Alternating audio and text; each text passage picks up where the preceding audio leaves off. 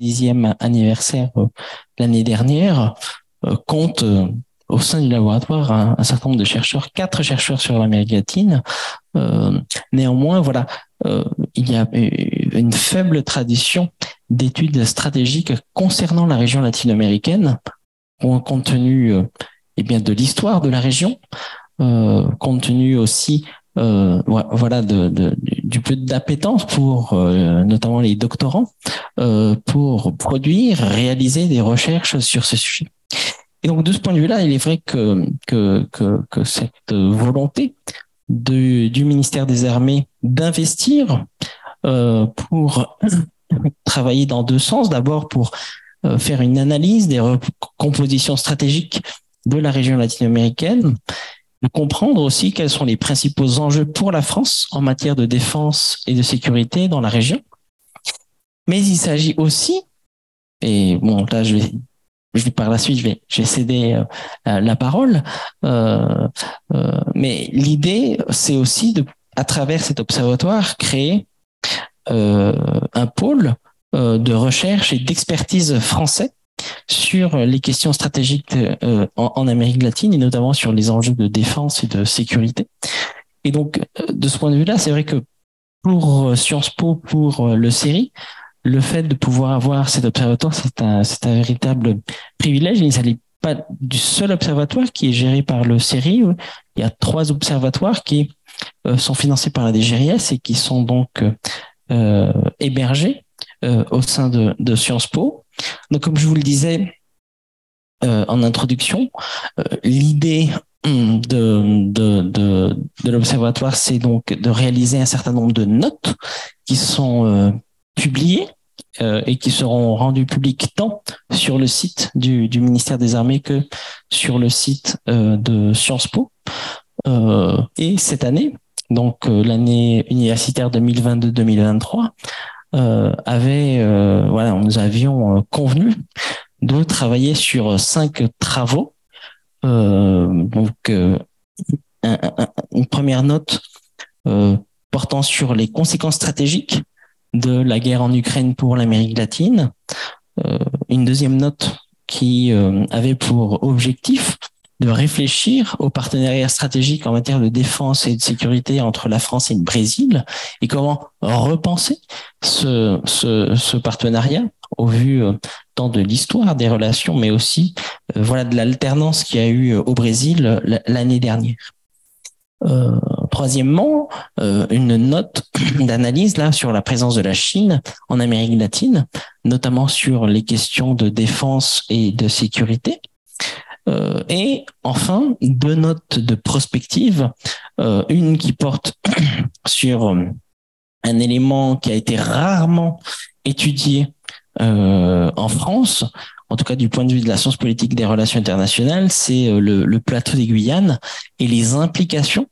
de, la découverte de nouvelles ressources énergétiques, les enjeux de sécurité liés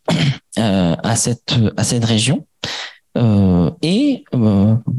last but not least, euh, une, note de prospective sur les évolutions du crime organisé au Mexique et en Colombie dans une perspective comparée. Euh, et c'est justement ces deux dernières notes qui vont être présentées aujourd'hui. Euh, donc la note sur la Guyane par Sylvain Doumergue qui se connectera à, très prochainement, euh, et Teresa Martinez, qui euh, va aussi se connecter, qui va nous présenter euh, une étude sur ben, le plan de, de sa note. Mais sans plus tarder, euh, je voulais euh, vous céder la parole et euh, voilà compléter cette, ce, ce tour de piste et ce tour introductif de ce séminaire. Merci beaucoup. Merci. Je suis le chef de bataillon Bonneau de Place. Euh, je représente la DGRIS euh, pour le ministère des Armées.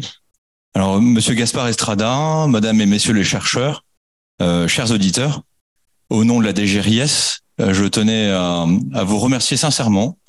remercier sincèrement Sciences Po Paris de nous accueillir pour la tenue du séminaire, de ce séminaire annuel de l'Observatoire stratégique de l'Amérique latine. Je tiens à féliciter les chercheurs, euh, Monsieur Sylvain Domergue et Madame Teresa Martinez pour leur travail. Et en particulier pour s'être plié à l'exercice d'une vision prospective à échéance de cinq ans. Euh, je crois utile de souligner l'intérêt de leur travail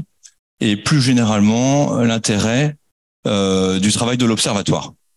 Et ce sont des, des outils extrêmement précieux euh, qui nous éclairent euh, chacun dans notre décision, qui dimensionnent notre compréhension des enjeux, qui facilitent les échanges entre le monde universitaire et euh, le ministère des Armées. Euh, je pense qu'il est, il est euh, très important de mettre en lumière les enjeux de cette zone qui souvent, malheureusement, est mise de côté. Nous l'avons vu, euh, les dynamiques en cours dans la région ont des conséquences qui sont très concrètes sur les intérêts français, qui se situent en Guyane, qui se situent aux Antilles et même qui se situent en France hexagonale. Mais euh, revenons euh, à, notre, à nos interventions. Merci beaucoup pour, pour, pour ces paroles. Donc, sans plus tarder, je vais passer la parole à, à Sylvain Doumer, qui, j'espère, pourra s'exprimer. Si je comprends bien, donc c'est à moi. Merci beaucoup euh, euh, de me donner cette opportunité de venir euh, euh à distance se présenter euh, brièvement les, les travaux que j'ai engagés dans le cadre de cette note. Et je profite de, l'occasion pour remercier très sincèrement l'Opal qui est et particulièrement Gaspard pour la confiance qu'il m'a accordée et puis bien entendu la DGRIS et, et, et, tout particulièrement Valentin Valentino pour pour la confiance qu'ils m'ont accordée pour ce pour ce travail. Alors, il m'a été confié une réflexion sur le sur les Guyanes, le plateau des Guyanes, euh, qui est une, une région du nord de l'Amérique du Sud qui a connu en 2020 une, une alternance politique importante euh, dans les deux principaux pays qui le composent, à savoir le, le Guyana avec l'élection du président Ali et euh, le président l'élection du président Santokine euh, au Suriname, cette élection marquant euh, euh, un début de, de, enfin plus exactement une, un aboutissement euh, peut-être temporaire, peut-être pas, d'un processus de transition démocratique dans ce dans cet État frontalier de la Guyane française. Alors cette cette alternance politique, cette cette situation a ouvert la porte au développement et à l'accentuation de la coopération avec la France, avec par l'intermédiaire de la Guyane française. Et il faut bien sûr rappeler que les intérêts français sont, sont très nombreux dans la région, euh, d'abord, bien sûr, avec la présence de la Guyane française et ses 300 000 habitants euh, à proximité, à proximité des Antilles françaises. Euh, bien sûr, le centre spatial de Kourou, et puis euh, de très nombreux enjeux transfrontaliers, à commencer par un certain nombre de menaces sécuritaires que sont la pêche illégale, l'orpaillage illégal, euh, la problématique des gangs, narcotrafic, de l'immigration illégale, etc. Et ce qu'il faut savoir, c'est que ces deux pays ont, sont soumis euh, à des mutations profondes, pas seulement avec euh, l'alternance politique de 2020, mais des mutations plus anciennes et qui sont appelées à, à s'accentuer, et des défis importants qui vont affecter le paysage géopolitique et géostratégique euh, régional. Euh, mais pour les distinguer, je vous propose de revenir un tout petit peu en arrière pour euh, bien comprendre le, le contexte. Le, plateau des Guyanes, pour ceux qui ne sont pas familiers de la, de, la région, c'est un, euh, c'est une dénomination euh, qui est dérivée de l'expression du bouclier des Guyanes. Le bouclier des Guyanes, c'est une formation géomorphologique qui date du Précambrien, qui est très très ancienne, euh, qui regroupe le Brésil, le Venezuela, la Colombie, le Suriname, le Guyana et la Guyane française, enfin du moins une partie de l'ensemble de ces territoires. c'est un relief montagneux ou semi-montagneux qui euh, avec le temps, euh, à euh, désigner plus spécifiquement les trois Guyanes, le Guyana, le Suriname et la Guyane française. Cet espace que l'on regroupe sous cette appellation de, de, bouclier des Guyanes ou de plateau des Guyanes est à l'articulation de plusieurs mondes, euh, l'Amérique latine, l'Amérique caribéenne, l'Amérique du Nord, et qui est encore très armé euh, à l'Europe de, différentes manières. Le, Suriname et le Guyana sont donc les deux États qui vont nous intéresser aujourd'hui, qui sont euh, les deux plus petits pays d'Amérique du Sud et qui sont restés pendant très longtemps parmi les plus les pays les plus pauvres au monde. Par leur démographie,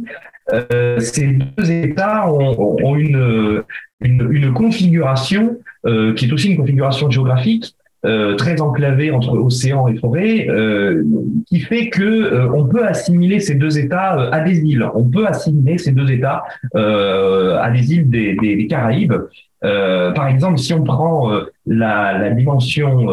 territoriale, géographique, on est sur des États qui ne sont pas minuscules, euh, le Guyana, c'est l'illustration centrale que vous avez sur la, la diapositive, c'est à peu près la taille du Portugal, et même un petit peu plus grande que le Portugal. le Suriname a une taille un peu inférieure. Vous, vous voyez le, la, la, la, surimpression de la France derrière. La Guyane française est encore plus petite. Elle, elle est à peu près grande comme aujourd'hui, un peu plus que la Nouvelle-Aquitaine. Euh, mais ce qui est intéressant, c'est que ces États qui sont loin d'être petits, vous le voyez, beaucoup plus grands que la Suisse, beaucoup plus grands que la Belgique, que les Pays-Bas, ce sont des pays qui sont surtout euh, peuplés d'environ entre 600 000 et 750 000 habitants, euh, ce qui fait, à titre de comparaison, des États qui euh, sont comparables, comme vous voyez sur la, le graphique que je vous propose, euh, des États qui, qui, sont comparables à l'ère urbaine de Strasbourg, de Rennes pour le Guyana, ou de Toulon ou Montpellier pour le Suriname. Donc ce sont des États que l'on peut qualifier de micro-États, euh, non pas par la taille euh, de leur territoire, mais par euh, l'extrême faiblesse de leur démographie, qui forcément les expose à un certain nombre de vulnérabilités et qui configure des paramètres géopolitiques qui vont être importants dans le reste de l'argumentaire que je vais vous proposer aujourd'hui. Or, ces, ces deux États on a découvert dans, au large de ces deux États, et plus particulièrement au large du Guyana, euh, en 2015, des euh, immenses champs euh, d'hydrocarbures exploitables euh, qui, que l'on voit ici sur la, la diapositive. Ces champs d'hydrocarbures sont aujourd'hui estimés entre 6 et 10 milliards de barils de pétrole selon les sources. Euh, ce qui fait l'équivalent pour chacun des États, euh, l'équivalent des réserves de l'Angola ou de la Norvège. Euh, si on cumule les réserves de ces deux États, on serait sur des réserves qui seraient proches de celles du Qatar ou du Brésil. Euh, Aujourd'hui, euh, le Guyana a une production de barils par jour qui est euh, comparable à celle du sultanat de Brunei et bientôt représentera deux fois celle de Trinidad et Tobago, qui, vous le savez, est un ancien pays pétrolier qui a beaucoup parmi lui il y a une vingtaine ou trentaine d'années. Alors le Guyana a démarré l'exploitation de ces de ces, euh, de ces ressources il y a déjà euh, quelques années en partenariat avec des entreprises américaines et chinoises pour l'essentiel. Euh, et il cherche aujourd'hui à accroître considérablement sa, sa production. Euh, cette production a généré des revenus très importants dans cet État qui est aujourd'hui en, qui a engagé des transformations spectaculaires euh, dans ce pays qui a besoin euh, de tout, euh, on assiste aujourd'hui à l'arrivée d'entreprises du monde entier dans le domaine de l'hôtellerie, de l'énergie, du transport, de la santé, de l'agriculture et surtout du BTP, euh, avec des projets de route vers le Brésil, des projets de pont avec le Suriname et euh, aujourd'hui une démultiplication du réseau routier, euh, des capacités aéroportuaires, des capacités portuaires, des zones industrielles portuaires, mais également euh, du nombre d'hôtels. Le Suriname, de son côté, lui, demeure toujours en attente de la mise en production de ses réserves d'hydrocarbures par Total, qui a aujourd'hui la main sur l'essentiel des, des, réserves, enfin en tout cas des, des, des, des sites d'exploitation. Et aujourd'hui, Total poursuit ses investigations euh, il n'a toujours pas annoncé, euh, en tout cas de manière officielle et durable, euh, la mise en exploitation de ses ressources. ce qui fait que le Suriname, à la différence de son voisin guyanais, est aujourd'hui un pays qui est en très grande difficulté économique, sous perfusion du FMI, qui engage des réformes structurelles pour réduire sa dette, mais qui génère, ce faisant, des, des mouvements sociaux, comme on l'a vécu le 17 février dernier avec des émeutes de 1000 à 2000 individus dans le cœur de Paramaribo, dont on a parlé dans la presse euh, internationale. Euh, en ce moment, le réchaudement de la dette est en cours, mais euh, la situation demeure extrêmement précaire. On va le voir avec une hyperinflation qui peine à être à être jugulée. c'est dans ces deux pays qui jusqu'à présent étaient extrêmement pauvres, euh, la population demeure encore euh, très largement euh, sous le seuil de pauvreté. On a des estimations qui sont entre 30 et 50% de la population qui vivrait encore sous le seuil de pauvreté et qui s'impliquent par conséquent dans de nombreuses activités interlopes, en particulier les trafics euh, et de nombreuses activités illicites qui affectent la sécurité de la Guyane française euh, voisine. Euh, or, toutes les problématiques sécuritaires que l'on considère dans cette région, que ce soit des migrations, l'orpaillage illégal, la pêche illégale, etc., sont des problématiques qui sont toutes résolument transnationales et qui ne peuvent, à mon sens, s'appréhender que de manière régionale en collaboration avec les différents États de la région. Alors, ce qui est très intéressant à noter, c'est qu'il y a, c'est une région du monde, en tout cas, ce sont deux pays qui, pendant très longtemps, euh, étaient clairement euh, l'angle mort de la diplomatie française euh, et de la réflexion stratégique nationale, à l'exception, bien sûr, des forces armées en Guyane, qui ont toujours porté un œil très attentif à ce qui se passait de leur côté de, la frontière de la Guyane française euh, en particulier vers le Suriname. Avec les transformations économiques et politiques en cours dans la région, Euh, Aujourd'hui, euh, on le voit, hein, différents acteurs, euh, euh, ministère des Affaires étrangères, le ministère des Armées et bien sûr d'autres organisations, d'autres ministères s'intéressent à ce qui se passe dans cette région. Et on va le voir, l'évolution du, du contexte politique a permis de développer la coopération bilatérale et multilatérale avec ces différents États, notamment en matière de sécurité, par le développement notamment d'un dialogue stratégique en accroissant des échanges et des actions euh, sécurité con, euh, conjointes. Euh, néanmoins, forcément, l'avenir de cette coopération, l'avenir de ce qui a été mis en œuvre avec ces États va être très dépendant de l'évolution du contexte politique. et on m'a demandé, donc dans le cadre de cette étude, de, de m'intéresser à quelles pouvaient être les, les perspectives à, à cinq ans. pour moi, au regard des recherches que j'ai conduites ces derniers mois et euh, de l'avis de l'essentiel des interlocuteurs que j'ai interrogés, euh, à cinq ans, les déterminants sont clairement à chercher dans la situation euh, au Suriname. Les deux pays vont connaître des élections législatives en 2025, mais le Guyana ne devrait vraisemblablement pas connaître d'alternance majeure à, cette échéance. En revanche, la situation du Suriname demeure extrêmement précaire. Euh, les perspectives sont très incertaines, euh, notamment avec la fronde du vice-président euh, Brunswick, euh, qui s'était associé euh, au président Santoki pour la prise de pouvoir en 2020, mais qui aujourd'hui euh, s'est dissocié de, de, de, de, du président et qui fait aujourd'hui la course pour se présenter aux élections de 2025. Le problème de ce personnage, c'est que Rodney Brunswick, certains le connaissent sans doute, c'est un ancien guerriero surinamé qui s'était opposé au président Denis Bouterzé, et qui euh, a été condamné, euh, comme Bouterzé d'ailleurs, en 99 pour narcotrafic et qui est aujourd'hui soumis à un mandat d'arrêt international. Donc, l'arrivée au pouvoir de ce, de ce personnage euh, soulèverait un certain nombre d'enjeux et poserait un certain nombre de questions quant à la durabilité euh, de la coopération que euh, que la France a mis en œuvre avec avec ces États. Donc, selon moi, à échéance de cinq ans, trois hypothèses se distinguent dans cet État en tout cas dans la région, mais plus spécifiquement dans cet État. Le scénario qui me semble le plus probable, c'est que euh, le président Santoki, tant bien que mal, parvienne à être reconduit aux prochaines élections présidentielles, enfin en tout cas législatives et non présidentielles, euh, ce qui signifierait un échec euh, de, du front anti-Santoki qui a mis en œuvre le, le, le, vice-président Brunswick, euh, qui ne parviendrait pas à briser le vote ethnique euh, au Suriname qui, euh, euh, jusqu'à présent, est plutôt, en tout cas actuellement, plutôt favorable à la, communauté indo-surinamaise. le vice-président Brunswick représentant plutôt, lui, la communauté afro-surinamaise, dite marron. Euh, cette situation, euh, cependant, ne dit pas euh, la comment dirais-je, le confort dans lequel le président Santoki ou un allié de, son parti présidentiel pourrait être réélu en 2025. Euh, tout porte à croire que cette réaction, cette réélection, pardon, sera extrêmement euh, compliquée. Euh, et quand bien même ce président et, ce, et le parti présidentiel seraient reconduits, cette nouvelle administration sera confrontée à de très importants problèmes d'obstruction parlementaire et problématiques sociales latentes euh, tant que euh, la croissance économique euh, ne décolle pas dans ce pays. évidemment, l'une des variables importantes de l'essentiel des scénarios est cette question de la mise en exploitation ou non des ressources en, hydrocarbures avant 2025, qui déterminera le degré de confort budgétaire euh, que pourront exploiter euh, les, le, le, ou les gouvernements qui se succéderont à l'échéance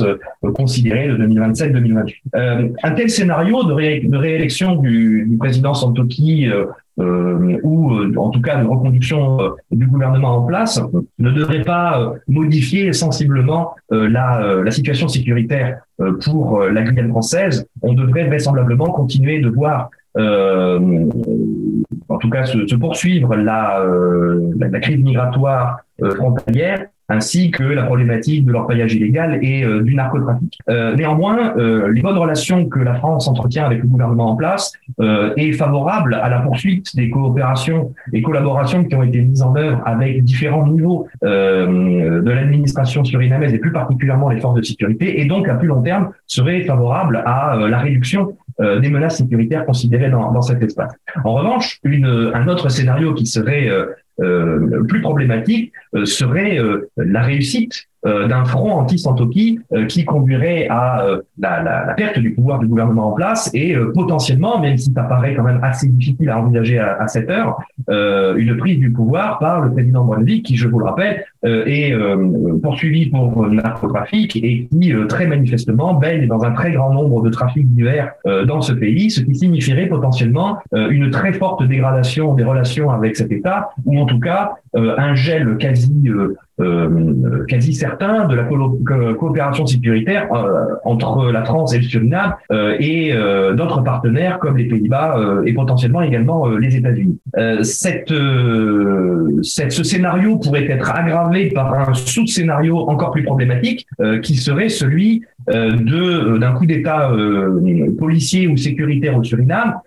qui s'est déjà produit par le passé, mais qui semble à cette heure très improbable au regard du fait que l'on n'assiste pas, en tout cas en ce moment, à euh, des velléités de, prise de pouvoir structurées comme ça a pu être le, cas par le passé, euh, de euh, des forces de police en particulier, euh, qui sont celles qui seraient susceptibles d'être le plus vent debout contre le gouvernement actuel et ses réformes impopulaires qui déploie actuellement. Évidemment, ce scénario serait très défavorable à la coopération sécuritaire et à l'essor des activités interlopes, euh, le, le, le, la problématique d'une prise de pouvoir par Brunswick euh, poserait un certain nombre de problèmes, notamment vis-à-vis des bailleurs de fonds internationaux et pourrait engager ou aggraver la crise économique euh, de cet État qui aurait des difficultés à se financer sur les marchés internationaux et donc potentiellement aggraver la situation sociale dans le pays et conduire davantage de Surinamais à se tourner vers les activités illicites, et je pense en particulier à leur paillage illégal. Un troisième scénario qui paraît euh, très improbable à cette heure, mais qui doit être considéré, serait euh, un scénario à la guyanaise, euh, à la guyanienne, pardon, euh, à savoir un décollage économique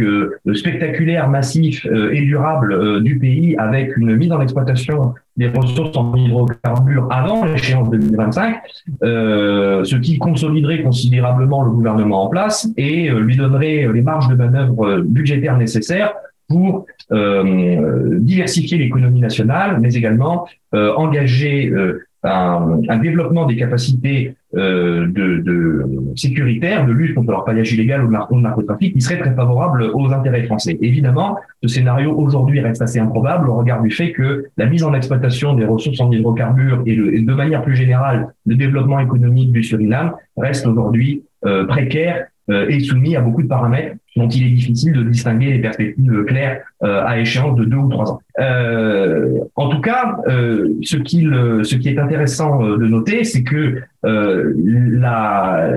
les, perspectives favorables du Guyana et potentiellement également du Suriname, avec l'essor de cette manne pétrolière qui, on l'a vu en introduction, était euh, ça s'annonce comme étant particulièrement spectaculaire, euh, suscite euh, l'intérêt et l'attrait de très nombreux acteurs qui jusqu'à présent étaient très discrets dans la région de la sous-région, à commencer par les États-Unis qui ont opéré un retour en force, notamment au Guyana, en signant des, accords cadres à partir de 2020, qu'il s'agisse d'accords cadres économiques pour faciliter l'exploitation des hydrocarbures ou la diversification de l'économie nationale guyanienne, mais également des accords cadres sécuritaires qui sont plus ou moins mis en œuvre à cette heure, mais qui en tout cas euh, génèrent une, concurrence avec les intérêts, euh, enfin en tout cas avec les, euh, les initiatives qui ont été mises en œuvre par la France dans la région. bien au-delà des États-Unis, le Royaume-Uni, les Pays-Bas, le Brésil, les pays du Golfe, le Nigeria, l'Inde, mais également la Chine opèrent en ce moment une entrée ou un retour sur le théâtre qui est particulièrement spectaculaire, notamment au Guyana.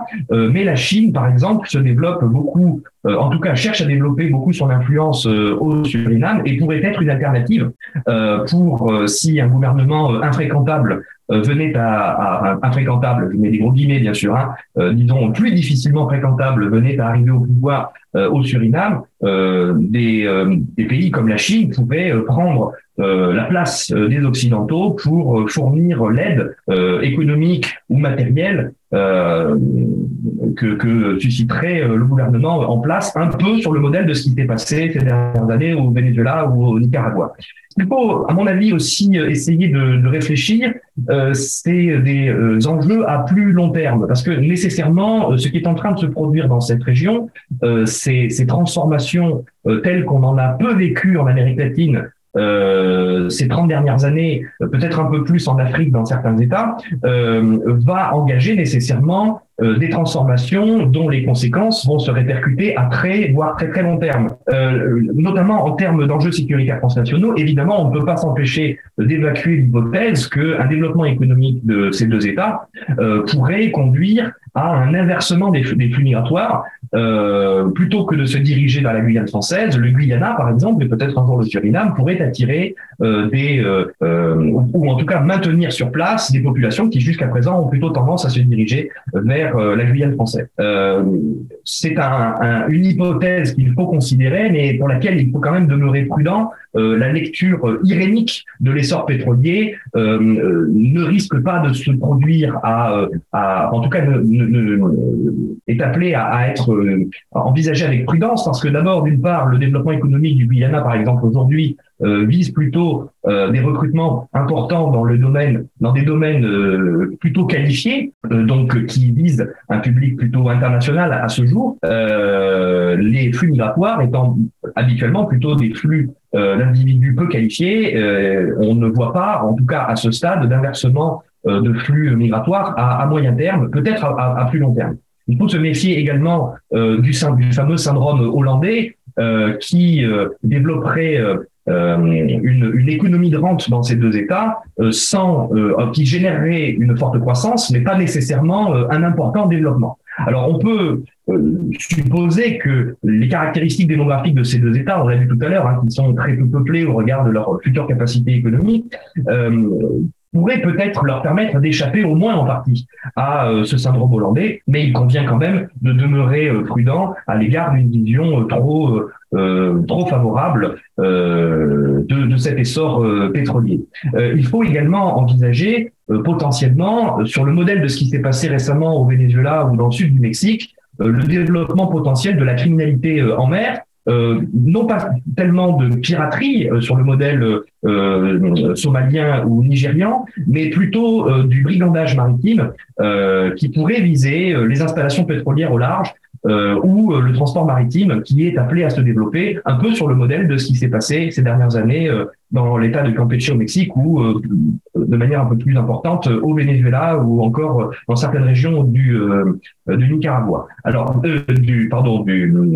du, du Nigeria. Le, cette hypothèse est quand même à prendre avec des pincettes puisque le, le, les conditions pour le moment ne sont pas très favorables au développement de cette menace. Je sais qu'elle intéresse un certain nombre d'acteurs économiques, c'est la raison pour laquelle j'en parle. Euh, il faut l'avoir en tête, mais à, mon avis, elle demeure euh, à ce jour peu probable à moyen terme, en tout cas depuis le Guyana. Il n'est pas à exclure qu'une telle menace émerge depuis le, le Venezuela euh, à mesure que l'État continue de s'effondrer, euh, en tout cas que l'influence de l'État continue de s'effondrer dans certaines régions, mais euh, à, moyen terme, c'est une menace qui demeure quand même assez peu probable. Euh, par contre, euh, beaucoup plus importante et euh, beaucoup plus vraisemblable, des problématiques environnementales et sociales qui vont se s'affirmer euh, très vraisemblablement dans les années à venir, euh, notamment euh, autour de la question du partage de la croissance et des rivalités, des conflictualités qui pourraient, qui existent déjà, mais qui pourraient s'accentuer entre les communautés afro-surinamaises, indo-surinamaises ou afro-guyaniennes et indo-guyaniennes. mais se pose également la question des problématiques environnementales, puisque euh, on a connu, euh, il y a euh, 13 ans de cela, euh, une terrible catastrophe au sud de la Louisiane qui a mis en évidence l'extrême vulnérabilité des, des exploitations d'hydrocarbures offshore et les conséquences que elles pouvaient avoir sur l'environnement local à court, moyen et long terme, sans aller jusqu'à parler de l'explosion euh, d'une FPSO, c'est-à-dire de ces, de, ces euh, plateformes extrêmement complexes euh, que les Guyaniens poussent aujourd'hui à leur maximum de capacité de production, à l'image de ce qui s'était passé avec la plateforme Deepwater Horizon au, au sud des États-Unis. La simple, le simple développement de ces exploitations offshore va perturber nécessairement l'écosystème et va générer en mer une perturbation des ressources halieutiques dont dépendent aujourd'hui euh, d'importantes populations euh, orientées vers le secteur de la pêche, euh, notamment au Suriname et au Guyana, mais également au Venezuela ou à Trinidad et Tobago, mais également le développement économique généré par cet essor va transformer le littoral de ces deux États, à commencer par celui du Guyana, et générer une urbanisation qui a déjà commencé et qui est très spectaculaire, avec les altérations environnementales, littorales que l'on peut imaginer et qui nécessiteront un jour de se pencher sur la question de l'érosion littorale qui a déjà commencé aujourd'hui et de la problématique de la montée des eaux qui, à son tour, pourrait à très long terme générer des problématiques migratoires internes et peut-être euh, et peut-être régionales. Voilà les grands euh, de cette réflexion. Euh, je ne veux pas être trop long, mais voici en tout cas les principales réflexions qui apparaissent des recherches que j'ai conduites ces derniers mois, et je serai très heureux de répondre aux questions de l'auditoire si vous en avez. Merci beaucoup euh, Sylvain pour cette présentation très complexe, euh, pardon très complète euh, et complexe aussi, euh, puisqu'on voit bien qu'il y a ces trois scénarios ben, lourds de conséquences pour l'avenir du, plateau des Guyanes. Donc sans plus tarder, je vais, donner la parole à, la salle si vous avez des, questions. Oui. bonjour à tous, je m'appelle Agustin Sadeigne, je travaille chez BPI France pour l'Amérique latine depuis la direction de l'export. Euh, j'avais deux questions. Une, c'était sur la cartographie que vous avez illustrée par rapport aux, aux, interlocuteurs ou aux entreprises, grands groupes qui sont présentes sur le bouclier des Guyanes. Je voulais connaître euh, la répartition de, des acteurs français qui sont sur place. Quelle est la proportion des acteurs français qui sont sur place par rapport à, la panoplie de, des entreprises euh, étrangères qui développent cette zone géographique? Et de deux, je voulais aussi avoir des informations plus sur les ETI ou les PME françaises qui sont aussi en train d'exploiter ce euh, secteur euh, que vous avez bien expliqué. Merci beaucoup. Oui, merci beaucoup pour cette euh, question. alors, pour ce qui est de la présence française au Guyana, elle est faible aujourd'hui. Euh, elle est faible, néanmoins, il y a un certain nombre de, de PME, euh, pour répondre un peu aux deux questions en même temps, hein, euh, un certain nombre de PME qui sont en train de s'implanter au Guyana, euh, notamment dans les services parapétroliers, euh, mais également les services de restauration, euh, d'alimentation des plateformes pétrolières euh, et euh, du personnel euh, des zones industrialo-portuaires. Alors là, j'ai pas le nom. je, je, discutais avec l'ambassadeur récemment. Il m'a fait la liste des entreprises. Je ne les ai pas sous, sous les yeux, donc je peux pas vous les donner comme ça de but en blanc, mais elles sont assez faciles à, à, à trouver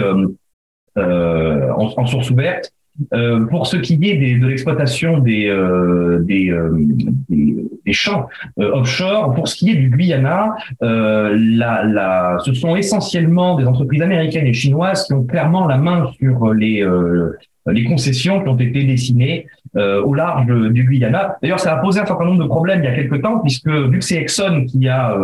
procédé aux explorations et à la mise en, exploitation des ressources, en tout cas des, des premières, des premiers puits, les contrats qui avaient été négociés avec le gouvernement du Guyana ont été considérés comme trop faibles par la population, par l'opinion publique, et c'est une des raisons qui ont conduit à la chute du gouvernement précédent. le gouvernement actuel est en train de renégocier un certain nombre de contrats de manière à euh, améliorer euh, la rente, euh, notamment à l'égard de l'entreprise Exxon. Alors, ce qui est intéressant à noter, c'est que Exxon s'est associé avec une entreprise chinoise,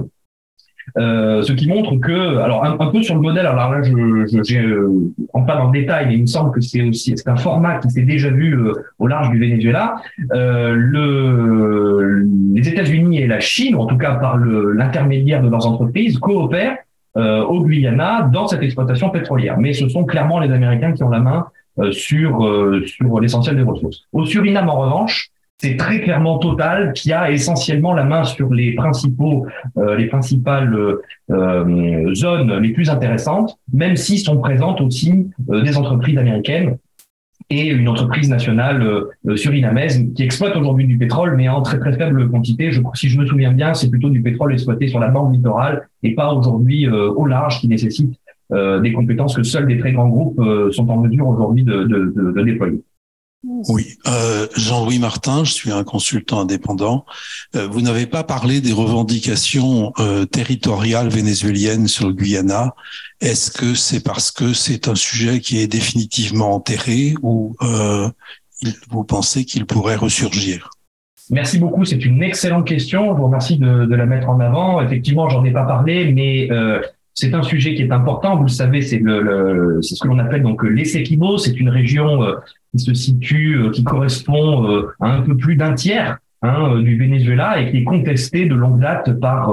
par le Venezuela, qui a fait l'objet de nombreux arbitrages euh, euh au début du XXe siècle, puis euh, euh, des arbitrages avec des, la Cour internationale de justice il y a quelques années. Il y a toujours une, une réflexion qui est en cours au sein des institutions des Nations Unies. c'est un un sujet qui a ressurgi il y a quelques années pour deux raisons. La première, c'est parce que le président Chavez, pour des raisons de politique intérieure, l'avait beaucoup agité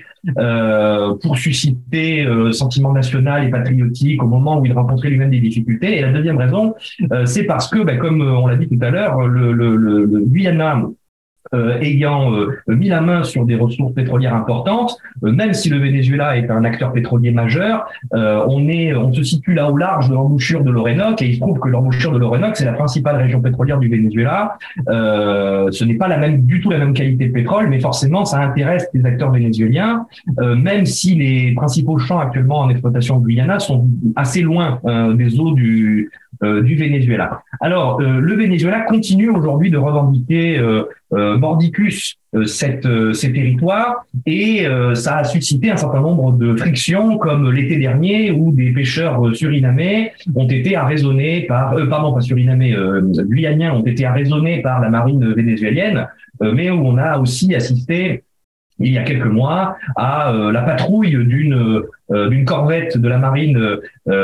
bolivarienne donc vénézuélienne dans les eaux contestées et revendiquées par le le territorialisé en tout cas par le, le, le Guyana. Euh, ça n'est pas allé plus loin euh, et je pense que ça n'ira pas plus loin pour plusieurs raisons. D'abord parce que pour le moment la, la situation internationale tend à favoriser euh, une, un retour du Venezuela sur la scène politique internationale et en particulier latino-américaine, euh, ce qui fait que le Venezuela n'a pas spécialement intérêt à trop agiter euh, le chiffon rouge à l'égard de, des différents États de la région. La deuxième, c'est que euh, euh, trop agiter cette menace a tendance à beaucoup attirer l'œil de Washington et ça, c'est la dernière chose que veulent les Vénézuéliens, mais surtout que veulent les Chinois. Et pourquoi je parle des Chinois? Parce qu'aujourd'hui, le Venezuela est un pays qui est complètement sous perfusion euh, de Pékin.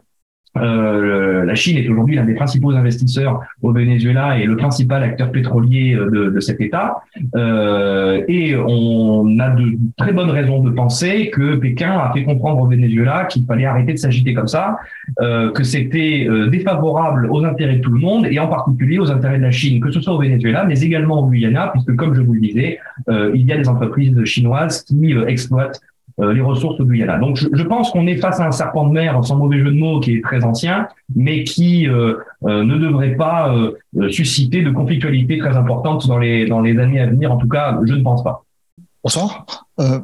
J'aurais une question. Est-ce que vous aurez des études éventuellement sur le, le niveau de, de, de, corruption dans ces États au niveau des élites? Et est-ce que ce risque peut s'accroître avec un afflux important de, bah, de devises pétrolières? Et est-ce que concrètement, par exemple, pour des entreprises pour s'implanter dans ces dans ces deux territoires potentiels, est-ce que bah il y a il y a des pratiques un peu bah, de, de clientélistes à, adopter pour pénétrer ce, marché? Merci. Merci beaucoup pour cette euh, excellente question. Oui, effectivement, euh, on, arrive euh,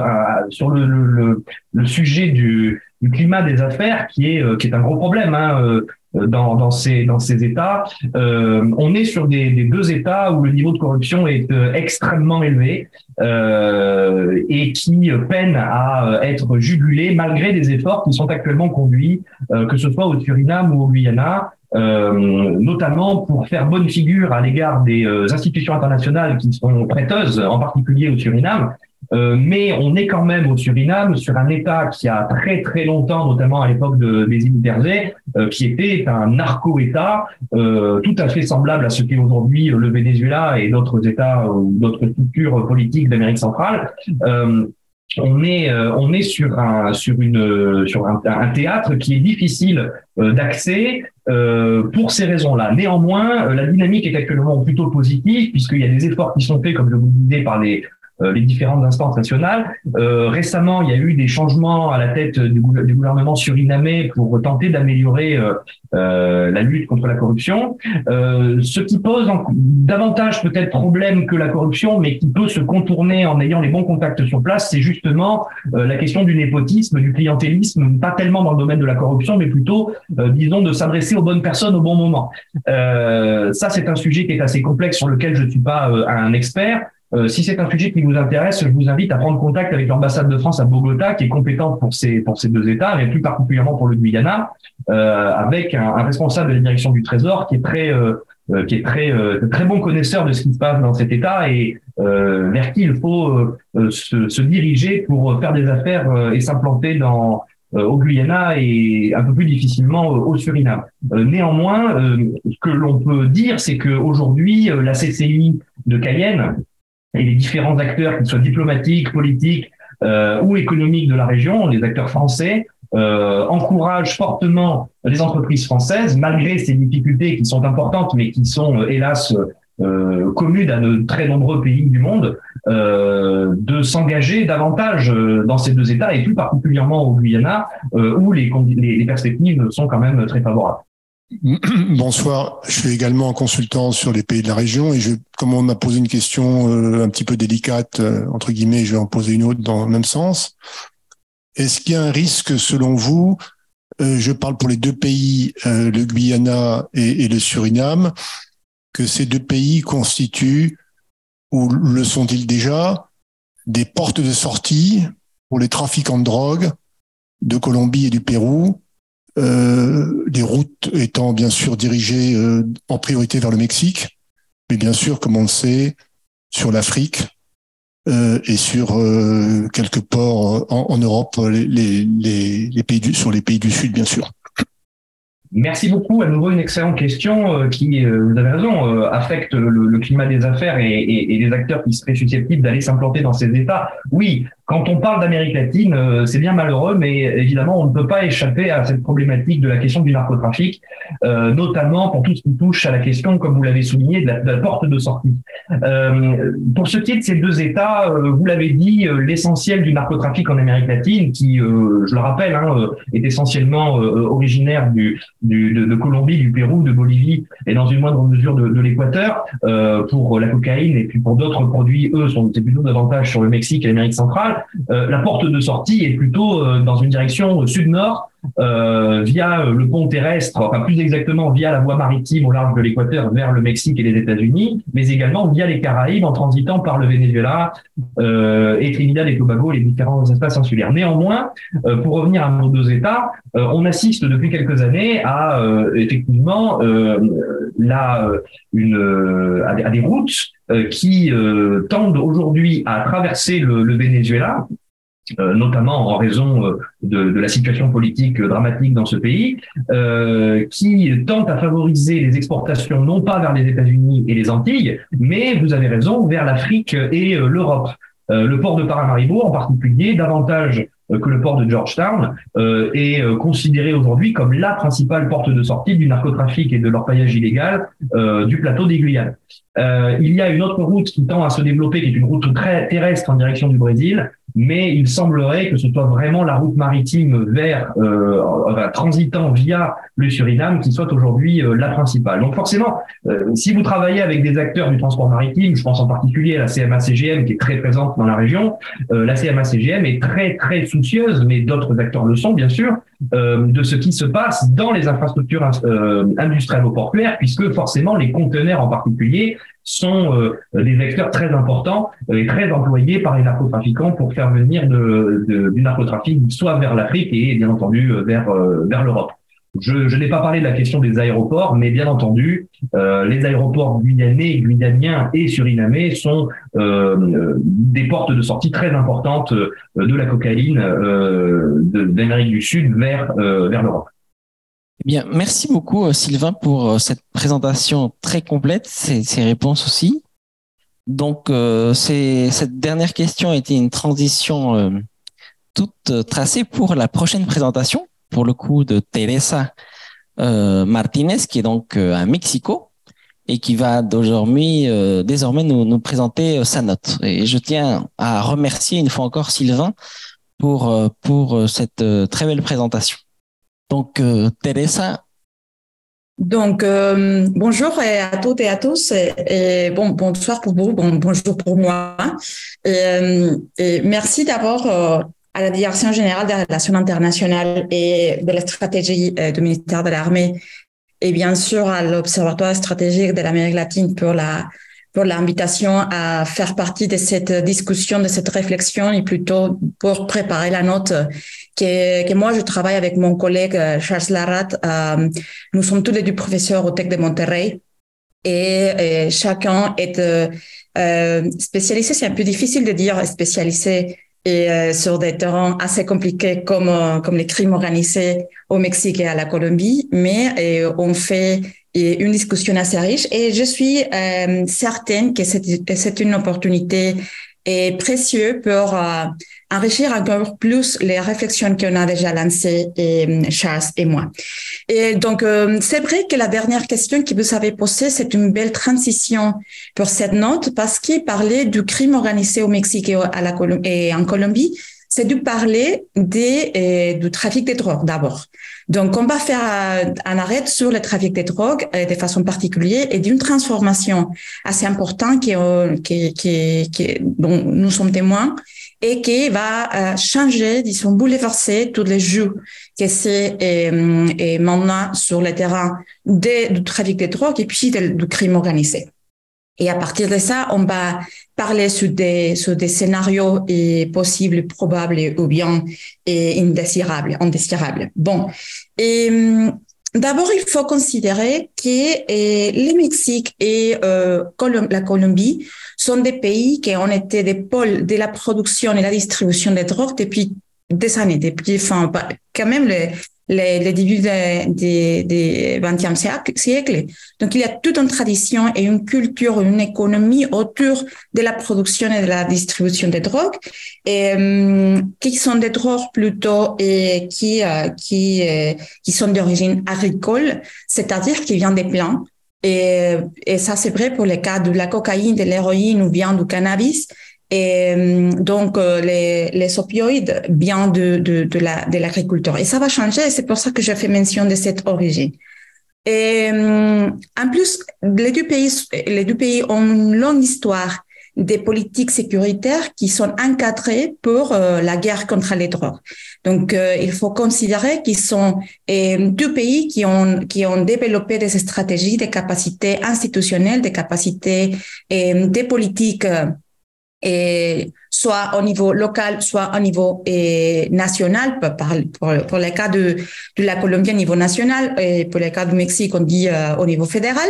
Mais on a des capacités plutôt de attaquer, de confronter et de, de gérer les problèmes de la drogue à partir plutôt de cette idée de la guerre contre les drogues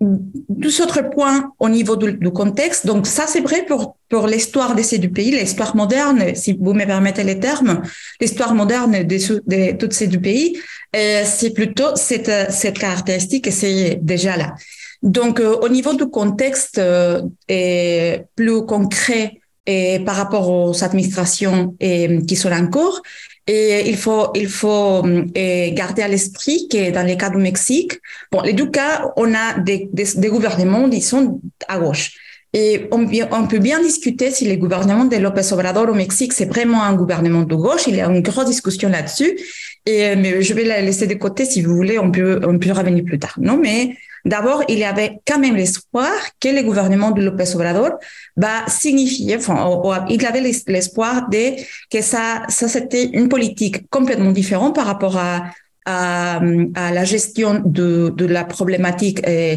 des trafics de drogue, du crime organisé et puis de la violence en particulier. Donc, il avait toujours l'idée que, euh, que López Obrador représentait la, le, les, retraits de l'armée qui a été en charge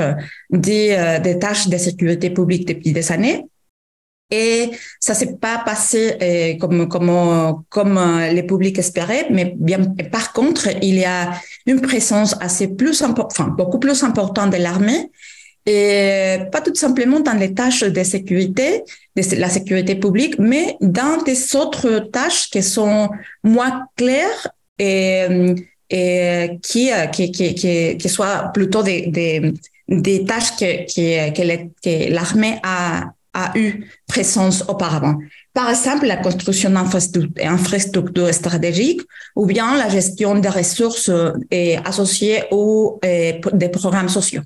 Donc, on a l'armée qui est, qui est maintenant responsable de beaucoup de, des projets de, de gouvernement. On a aussi la, c'est vrai qu'on a la diminution et de certains et, et figures de certains chiffres d'homicides de, de, de, la violence. Mais par contre on a la persistance même l'augmentation la, la, croissance des autres des autres euh, problèmes associés à euh, au crime bien associés au crime organisé et, euh, au trafic de drogue et par exemple le la les disparitions qui c'est bien sûr une crise énorme au Mexique la disparition des personnes les fémicides ou bien l'extorsion et le bracketing que c'est un des défis plus complexes et plus grands qu'on fait face aujourd'hui. Et dans les côtés, disons, de programmes sociaux, que, les programmes sociaux qui sont mis en place avec l'idée de façon directe ou indirecte de, de changer un peu le, le, le jeu pour euh, les plus précarisés et les incitations d'entrer dans les crimes organisés, d'être recrutés par les crimes organisés ou les, les trafics de drogue, les cartels. Et, et on a quand même du programme que ces impacts sont encore méconnus. Et c'est, le cas du Sembrando Vida, que c'est plutôt un programme qui, qui a l'intention de faire, de faire euh, l'effet d'une substitution de culture illicite. Et de l'autre côté, c'est Jóvenes Construyendo el Futuro, que c'est plutôt un pari pour euh, les, les, les opportunités d'emploi pour les jeunes précarisés. Et, euh, et à, la, à, la date, on ne sait pas vraiment euh, l'impact que ces deux programmes ont eu déjà sur la problématique du trafic de drogue et puis de, de crime organisé. Les côtés, dans les côtés de la Colombie, on a euh, déjà, et, et on, part toujours de, de, des accords de paix et euh, qui sont bien sûr une, une, élément qui va encadrer la réalité euh, colombienne aujourd'hui. Et qui dans, à partir du, euh, de l'administration de Ivan Duque a été un projet plutôt incomplet, désordonné et, et pratiquement l'implémentation de sa retour on était pratiquement, pratiquement freiné. Donc, euh, les défis pour, pour Gustavo Petro, c'est énorme et au niveau de la mise en place de la dette, disons, de la dette qui a encore sur les accords de la, de, les accords de paix. Et puis, il y a aussi un défi énorme au niveau de la fragmentation du conflit, armé en cette période post-accord. Et, et puisqu'il y a une archipel de guerre dans les régions les plus précarisées, du pays, il y a au moins huit groupes et, qui viennent soit des anciens groupes euh, armés ou bien il y a une rénovation de certains groupes. Mais on a et certaines régions du pays qui sont plutôt en guerre et, et que ça fait encore plus difficile la démobilisation des groupes armés qui sont qui, qui, qui, qui cherchent les accords de paix. Et, euh, au niveau de sa politique, euh, euh de la politique du pétrole et vis-à-vis le, trafic de drogue, il faut mentionner que lui, il était assez critique et euh, quand même au niveau de la narrative était assez critique avec l'idée de la lutte contre les drogues et de la criminalisation de la partie plus faible de la chaîne, c'est-à-dire les agriculteurs, les paysans, qui sont plutôt ceux qui qui doit payer, disons, pour les, pour les politiques sécuritaires des, des États latino-américains. Et par contre, elle essaie de, de mettre, de, de mettre l'accent sur euh, la trace des, des finances illicites et, euh, et, des groupes qui sont derrière la, la, la, la gestion de l'argent sale et, et qui essayent de vraiment affaiblir les groupes de, de, de narcotrafic. Après, on va voir comment ces deux pays sont bien connectés et, depuis des années et qui, bien sûr, ont une influence importante sur toute la région. Donc, euh, là, c'est plutôt la partie du contexte et les défis de ces deux pays. Mais euh, le cœur de ces notes euh, vient plutôt de la de l'idée que les marchés drogue tels qu'on les connaît, ça ça a commencé à changer d'une façon très profonde et que d'abord c'est inédit pour quand même pour cette pour deux ou trois générations. Et la, la, la transformation c'est plutôt, euh, repose plutôt sur l'idée qu'on va passer d'un marché d'origine agricole, à un marché plutôt des drogues et, chimiques. Donc, euh, ça va changer, euh, changer complètement les, les, la, la, place, le jeu, les règles et ceux qui sont dans ce milieu-là. Donc, euh, d'abord parce que la demande de, des, euh, des, des drogues d'origine agricole est diminuée et euh, la valeur du marché descend et plutôt il y a une surproduction de cette de cette de cette cartel qui sont spécialisés sur la production plutôt de la cocaïne et de l'héroïne des autres drogues qui sont qui sont euh, origine agricole. Donc, euh, et ça ne veut dire pas que ce marché va disparaître ou qu'il est en train de disparaître. C'est plutôt en train de se reconfigurer et ce type de marché, si la demande vient plutôt des États-Unis et la demande a changé plutôt vers les, euh, les drogues d'origine chimique, et ce qu'on va voir alors, c'est la, l'essai du cartel de redistribuer, de changer la configuration pour aller chercher des autres marchés. Et là, c'est important pour la France et, pour l'Europe entière, et parce que, comme on, comme on vient de discuter, c'est plutôt vers cette, cette pays et moins forte qu'on a, qu'on a la possibilité, la porte, de, quand même une porte de sortie et pour cette pour cette produit qui ne sont pas déjà demandés aux États-Unis. Euh, et donc, euh, il, y a, il y aura la, la reconfiguration. Et ça, c'est peut-être l'explication derrière certains trouvailles, euh, trouvailles de, de, mon collègue euh, Charles Larat qui, euh, qui, euh, qui, a documenté comment maintenant on a la présence de certains cartels de drogue mexicaines à la Colombie et que c'est pas vraiment pour leur donner une certaine expertise à la production, parce que dans ces côtés-là, les cartels euh, colombiens, c'est, des experts, mais plutôt parce que l'expertise au Mexique, c'est plutôt la, la distribution, les, les, les, routes et la innovation et la, la reconfiguration des routes de distribution. Donc, euh, on a sept marchés qui, qui est en reconfiguration et en même temps, on a la croissance de, de cette marché des drogues qui c'est euh, est basé euh, aux produits chimiques. Et là, la complication, c'est énorme. Comme, comme Inside Crime a bien documenté, quand on parle du marché des drogues euh, basés aux produits chimiques, on parle en fait de trois marchés. Les marchés, d'abord, c'est les marchés de, euh, des méthamphétamines et des fentanylos, et qui sont, qui, fentanyl, qui sont déjà les drogues illicites. Et là, on a un marché illicite qu'il faut et quand même euh, surveiller, comprendre, mesurer et pour développer des politiques euh, et, et, les politiques pertinentes pour ce marché qui a des particularités assez énormes. D'abord, par exemple, euh, par rapport au, au marché et, des basés, enfin, qui, qui repose sur la, la, la, les cultures, et si on considère par exemple qu'au niveau des équipes, et, la, la police ou l'armée avait besoin, par exemple, euh, des, des équipes pour, euh, pour tracer la présence de culture des espaces assez énormes pour, euh, pour avoir du pavot ou bien et, des, feuilles de coca. Et dans ce côté du, marché chimique, ce qu'on a, c'est il faut développer la capacité de trouver, par exemple, une cuisine. Et parce que la production de ce type de drogue, c'est bien possible dans n'importe quelle cuisine, par exemple, de n'importe quel Airbnb. Non? Donc, euh, les, capacités ou l'exigence pour, euh, pour euh, le développement des, des politiques de sécurité, c'est complètement différent. Et ça, c'est pour les marchés illicites. Après, on a les marchés de ce qu'on on appelle les précurseurs chimiques pour la production des drogues illicites. Donc, cette, cette marché, c'est, c'est en soi-même un marché assez compliqué avec des, des conditions qui, qui vont des conditions légales et illégales où la, les deux terrains légaux et illégaux sont bien mélangés et où c'est euh, bien difficile de tracer, par exemple, au niveau de combien de produits et qui est en train de produire, dans quelle région sont, sont-ils en train de produire ce type de, de précurseurs que euh, quand même il y a la,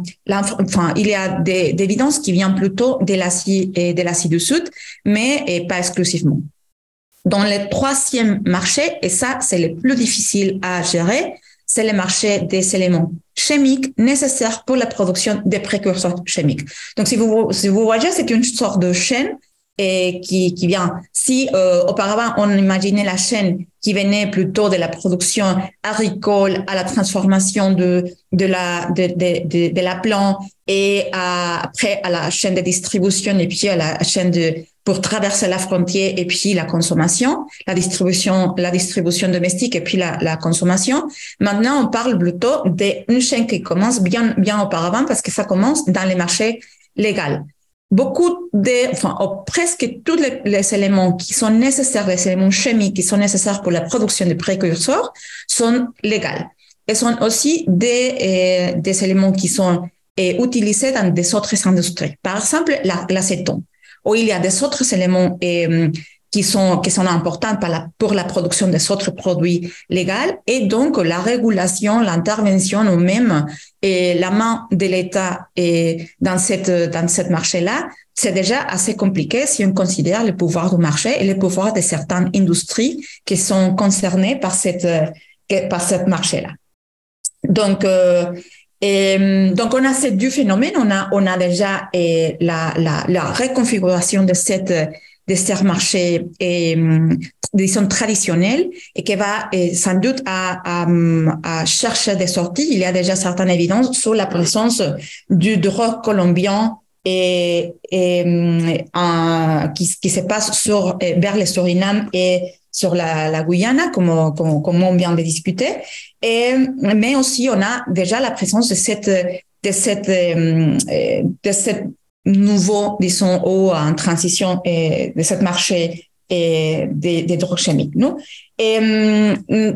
par l'instant, c'est difficile d'estimer déjà la, la taille de ce marché, mais il y a certaines estimations qui disent déjà qu'il y a la, la, que 36% de la consommation des drogues, de l'amphétamine ou des types d'amphétamine s'est concentré aux États-Unis et que l'euro, par exemple, est, et représente les 6% et de, de, cette, de cette consommation. Mais j'insiste sur le fait qu'on n'a pas vraiment de données assez rigoureuses et assez et claires pour faire un calcul. toujours, c'est au niveau des estimations et au niveau des modèles innovatifs euh, euh, et créatifs que les chercheurs sont en train de proposer. ceci dit, euh, il faut aussi considérer que, que, la, que la Colombie et le Mexique ne sont pas du tout des, États faibles, qui ne sont pas des, des États, disons, faillites. Et par contre, on a des États forts et que euh, des fois j'ai l'impression qu'il décide d'être très fort dans certaines régions et d'être très faible dans certaines autres, de concéder certaines euh, régions et plutôt au, au crime organisé ou, des autres groupes violents mais qu'ils sont encore fortes. C'est-à-dire qu'il y a des institutions que même s'il y a encore une, grosse nécessité de transformation et de renforcement, il y a la possibilité encore de mettre en place des, politiques, et d'un côté des politiques de sécurité, de l'autre côté des politiques sociaux pour, pour faire face à ce problème-là. Non?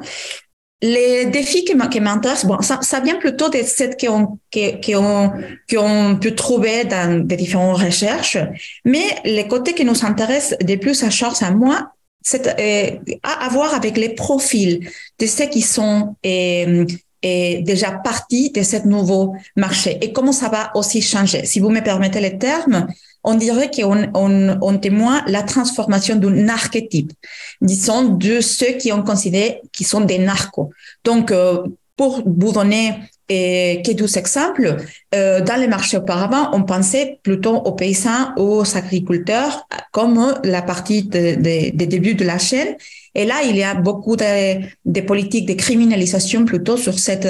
sur cette euh, sur ce type de profil socio-économique, on les considère toujours précarisés et donc le type de politiques de développement ou politiques euh, sociales sont, sont, sont considérés euh, des outils pour pour leur donner des alternatives parce que eux ils sont précarisés. Ça va changer parce que maintenant on a sur des profils par exemple des professionnels tels que des avocats, tels que des comptables, tels que des chimiques qui sont plutôt des jeunes et au chômage, par exemple, et qui, oh, qui sont déjà des professionnels sur ce métier-là. Donc, euh, les types de politiques qu'il faut et, planifier et mettre en place pour ces deux types de profils sont bien différents de ce que les deux pays sont bien habitués à faire. Donc, euh, dans, dans les niveaux, par exemple, de, des politiques sécuritaires, si auparavant on avait par exemple les, les, les, dispositifs sécuritaires, disons, si on imagine par exemple un aéroport, les types de dispositifs sécuritaires pour tracer le, ce qu'on appelle la mule, et, euh, qui sont déjà toujours euh, dans l'esprit des femmes précarisées, victimisées, qui, qui, vont, qui vont prendre une pilule et, euh, pour, pour faire passer par exemple la cocaïne. Et maintenant, on a sur une autre registre qui vient, par exemple, d'une une catégorie différente des, des gens qui sont là pour, euh, pour traverser des petites pilules, euh, des, des drogues qui sont beaucoup plus fortes et beaucoup plus chères et plus rentables, disons. Non? Un petit flasson de pilules et, et c'est et c'est la différence au niveau économique, c'est énorme par rapport à une petite quantité de, de, de, cocaïne. Donc, et là, il faut aussi mettre en question les conditions et euh, certaines prédispositions des classes et des genres qu'on a sur certaines politiques sécuritaires. Non, parce que maintenant, il y a par exemple des études qui, qui nous montrent, et moi-même, j'essaie de documenter comment, et dans la chaîne des blanchiments d'argent, que c'est tellement important pour cette pour cette marché, mais aussi pour toute la, chaîne des crimes organisés, c'est les fins et de la classe haute qui sont qui sont complètement et, et négligés pour la pour les law enforcement et qui qui, qui sont là et qui sont des parfaits partenaires pour les cartels de drogue parce que personne et, pose attention sur elles et, vers, par exemple, des institutions philanthropiques ou vers des petites boutiques et euh, des beautés, ils sont, ils sont en train de faire des, de, performer les blanchiments d'argent et depuis des années. Donc, à partir de cette, de cette condition, et, euh, on a ce nouveau profil, on a ce nouveau marché et on a déjà un défi énorme pour celle du pays, pour le développement des politiques et des politiques publiques du côté sécuritaire et du côté du côté euh, des politiques sociaux ou bien de développement. Et euh, c'est quoi le, lien plutôt avec les crimes organisés? Et euh, c'est vrai que la, les trafics de drogue c'est pas toujours des crimes organisés. Les crimes organisés on travaille toujours avec les drogue. Ils sont bien liés, sont, sont, sont euh, un, et c'est complètement relié avec l'autre, mais il y a certaines exceptions. En tout cas, la transformation des marchés de drogue représente aussi une transformation du crime organisé parce que ça représente une, transformation du profil, plutôt des profils euh, socio-économiques, sociologiques de, euh, de, ceux qui participent dans ce, marché. Et là, on a la possibilité, par exemple, de faire, de, de, de, de profiter des liens, des complicités qui, euh, qui, qui existent avec certaines agences, de, enfin, un certain parti de l'État pour, euh, pour faire passer cet autre marché, mais aussi des marchés, des autres marchés illicites, tels que le marché des armes, le marché du trafic de personnes, et, euh, ou bien de l'extorsion et du, du racketing. Et, euh, sur cette dernière euh, crime que c'est assez important, et euh, on peut voir comment dans les deux pays la la extorsion c'est déjà c'est déjà une source euh, des de revenus pour les deux pour les pour les les crimes organisés dans les deux parties euh, de la région. Euh, et j'ai fait un point sur la capacité de l'État pour dire qu'en fait, les, euh, les scénarios n'est pas tout est perdu et on va mourir, il faut attendre la fin du monde et c'est tout. Non, et, mais donc, pourquoi est-ce qu'on va et, proposer ces scénarios plutôt à partir des,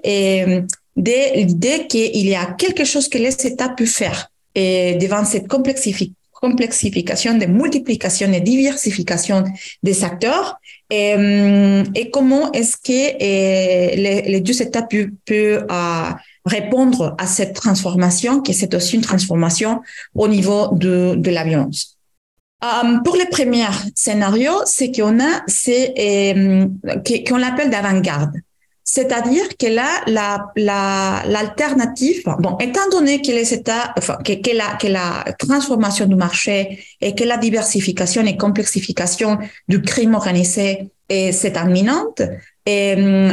les scénarios qu'on propose, c'est plutôt sur les actions possibles et probables des États mexicains et colombiens qui vont bien sûr euh, avoir des effets sur toute la région. Donc, euh, dans les premiers cas, qui, qui, on, a, qui on appelle l'avant-garde, comme je disais tout à l'heure, c'est plutôt les cas où les États développent des politiques nécessaires pertinentes pour ces défis-là. Donc, c'est un, un, scénario optimiste, improbable et aussi disruptif, parce que c'est, veut dire que les deux États sont en train de et presque abandonner euh, la politique de, de, de, de la guerre contre les terror pour transformer de cette partie euh, sécuritaire de euh, confronter les organisations et plutôt pour euh, baser les stratégies sur le développement de renseignements et des, des stratégies de renseignement.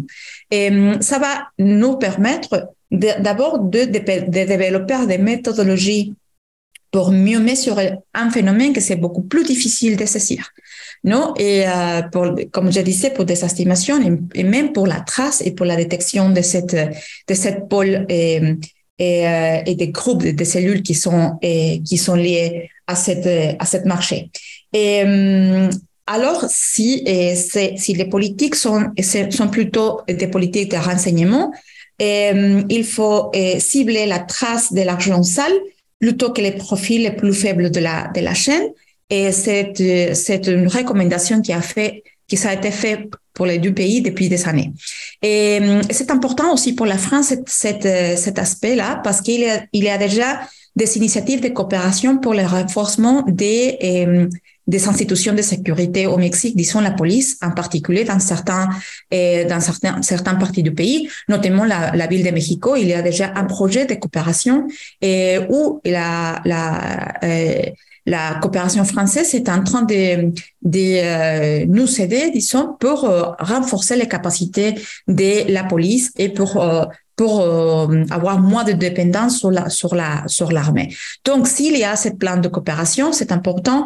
quel type de, de, renforcement et quel type de politique et quel type des institutions ont pu, ont pu voir émerger à partir de cette, de cette coopération. Soit une, une, une institution avec des capacités plutôt de eh, pour la confrontation, disons les contrôles ou même la désarticulation du cartel, ou bien soit celle de eh, qui, qui, qui a eh, séparé pour pour la, la chaîne plus complexe que ce ne sont pas les paysans ou, les ou les l'ancien narco, les, les, leaders qui qui viennent de cette origine paysanne, mais qui sont plutôt aussi plus proches de l'économie licite.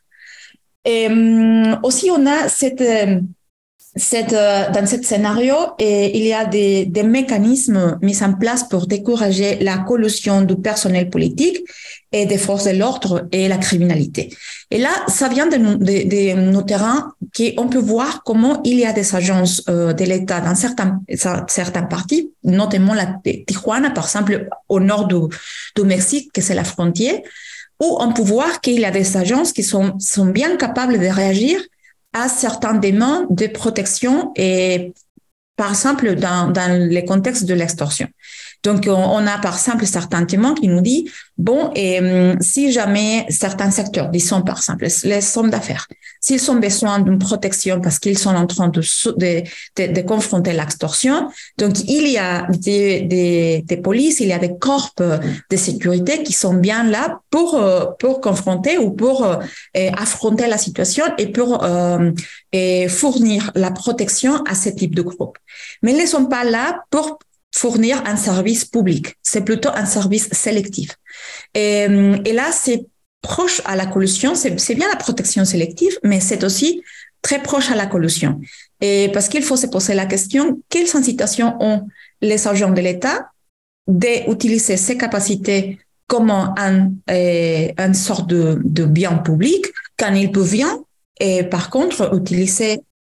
les services et le et faire de d'argent de façon particulière. Donc je vais aller plus rapidement parce que moi je crois que je, suis déjà sur le temps. Et donc euh, euh, la, le deuxième scénario, c'est un scénario où on a plutôt une adaptation et c'est pour ça qu'on on l'appelle adaptatif. C'est un scénario dans lequel les, les deux pays sont en train de plutôt adapter les politiques. C'est pas de vraiment bouleverser les cadres de, de cette politique, c'est c'est plutôt dans la, le sens où ils peuvent euh, aller à fur et à mesure en train d'adapter, de corriger un peu ici et là, et une sorte de patchwork, si vous me permettez le terme, de aller euh, ajouter une chose ici, une chose là, et ça va nous permettre de, de penser un futur dans lequel euh, il n'y a pas de collapse, mais quand même il y a euh, des complications et qui, qui des, des, des, complications sur les scénarios qui va qui les, les États arrivent en tout cas à gérer. Donc, c'est comme plutôt la gestion de la crise plutôt que la, et la, la, le traitement de la crise et bien, bien, bien plus la euh, solution ou quand même euh, la, le contrôle de la crise. Le troisième scénario, si vous voulez un peu, un peu euh, retourner là-dessus, c'est le plus pessimiste.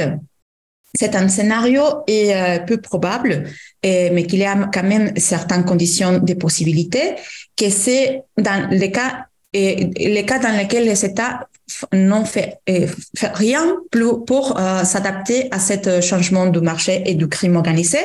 et qui, d'une certaine façon, permet que euh, soit les marchés illégaux et, le mélange entre les marchés illégal et légal qui vont mettre le rythme de, de la crise. Dans ces cas-là, et, et si, on, si on retient l'idée de l'incitation des agences et, au, niveau de l'État. Donc, euh, c'est bien possible qu'on sera dans un scénario dans lequel sont plutôt des acteurs violents de l'État ou, ou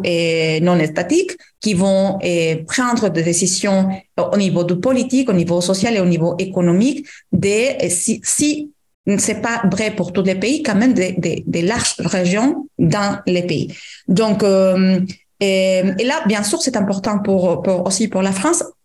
si on considère que l'influence pour euh, la région de l'Amérique centrale et, le reste de l'Amérique latine est plutôt pour ce qui concerne les marchés qui peuvent bien toucher les continents.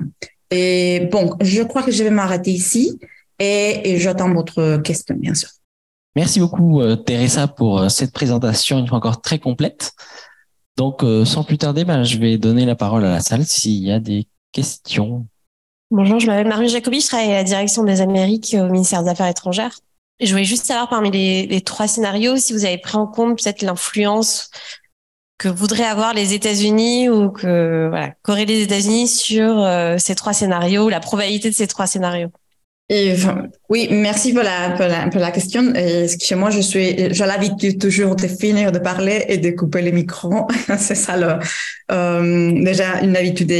d'après la, d'après la pandémie. Euh, donc euh, oui, bien sûr, les États-Unis c'est un un acteur a été toujours un acteur important pour la politique euh, et pour la politique des drogues, mais pour la, pour la condition sécurité de tous les du pays et aussi pour les missions de coopération et, qui sont mises en place et comment cette, cette coopération a a pris une certaine forme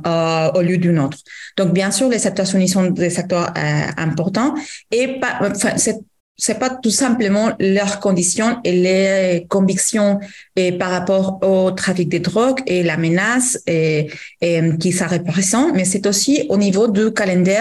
et des et des, des calendriers électoraux et des hum, tensions et politiques euh, domestiques euh, des États-Unis. Donc, cette, cet scénario sont aussi touchés pour la tension républicaine démocrate et, et qui, qui, on peut voir leurs traces, par exemple, en ce qui concerne la migration et, hum, et les types de, de, de mesures qui, en particulier, le Mexique doit mettre en place et pour cette condition et qui va et, qui va aussi et complexifier cette cette phénomène parce que déjà la migration c'est c'est une partie de cette de cette marché que les crimes organisés essayent aussi de de, de contrôler ou même de enfin, quand même de, de, de faire de faire des, des, des, des, profits à partir de ça. Donc, euh, dans les premiers cas, bien sûr, si les États-Unis et euh, si les types de coopération, si les types de euh, des, des, coopérations au niveau même de, de, programmes et des, des, des, soutiens économiques, mais aussi des euh, négociations de ce qui est bien possible de mettre en place dans, dans les deux pays. Et euh, et sont là sans l'idée de considérer comment la transformation du marché et les principales euh, affectées pour cette euh, pour cette condition sont vraiment euh, les, les États-Unis comme les marchés les plus gros de la demande. Mais s'ils ne, changent pas la façon dans laquelle ils soutiennent les politiques de sécurité, les marges de manœuvre pour les deux pays, c'est plus courte. Et euh, parce que les deux pays peuvent euh, développer des politiques assez créatives, assez innovatives de comment faire, mais ça représente aussi une tension avec les États-Unis et c'est quelque chose qu'on peut voir maintenant avec euh, les cas du pétrole et ses déclarations par rapport à la, guerre contre les drogues qui ne sont bien pris aux États-Unis. Il y a aussi une tension entre le gouvernement et le, gouvernement, gouvernement de Biden et de López Obrador euh, sur et à quel point le Mexique c'est producteur d'amphétamine ou n'est pas producteur d'amphétamine. Donc euh, il y a une discussion et aller-retour des, des déclarations qui nous montre à la fin qu'il y a que les sujets c'est au milieu des des, des, discussions qu'ils sont et, entre les deux pays. Et euh, donc ça, s'il ne change pas, la possibilité de changer la, politique, c'est plus difficile. Et, et c'est peut-être ça va renforcer plutôt les possibilités des deuxième scénario, les, les, scénarios où les deux pays vont s'adapter euh, euh, ici et là. Et ça vraiment virer la politique parce que euh, pour faire virer la politique, il faut avoir aussi les consensus avec de, des États-Unis, bien sûr. Bonsoir. Dans, la perspective du, recyclage ou plus largement du blanchiment de l'argent sale, est-ce qu'on observe des, disparités entre le Mexique la Colombie ou est-ce que les stratégies de réinvestissement sont, assez similaires? Et dans, la continuité de la problématique du, blanchiment, vous avez indiqué que le, euh, Mexique et, la Colombie sont deux États forts, donc institutionnellement, qui ont des moyens de, riposter. Vous avez indiqué également qu'il y avait une coopération venant de la France policière au niveau du Mexique. Est-ce qu'il y a des actions en termes de de détection de l'argent sale. Je pense à des agences, par exemple, en France, une institution comme TRACFIN, euh, qui dépend du ministère de l'économie, dont le rôle est de lutter, de détecter euh, euh l'argent sale. Est-ce qu'on a des actions et des, euh, institutions similaires et des programmes de coopération dans ces deux pays? Merci. Oui, bon, merci beaucoup pour votre question. Pour moi, c'est là les clés de, de, de, de ce qu'on peut faire au niveau du crime organisé.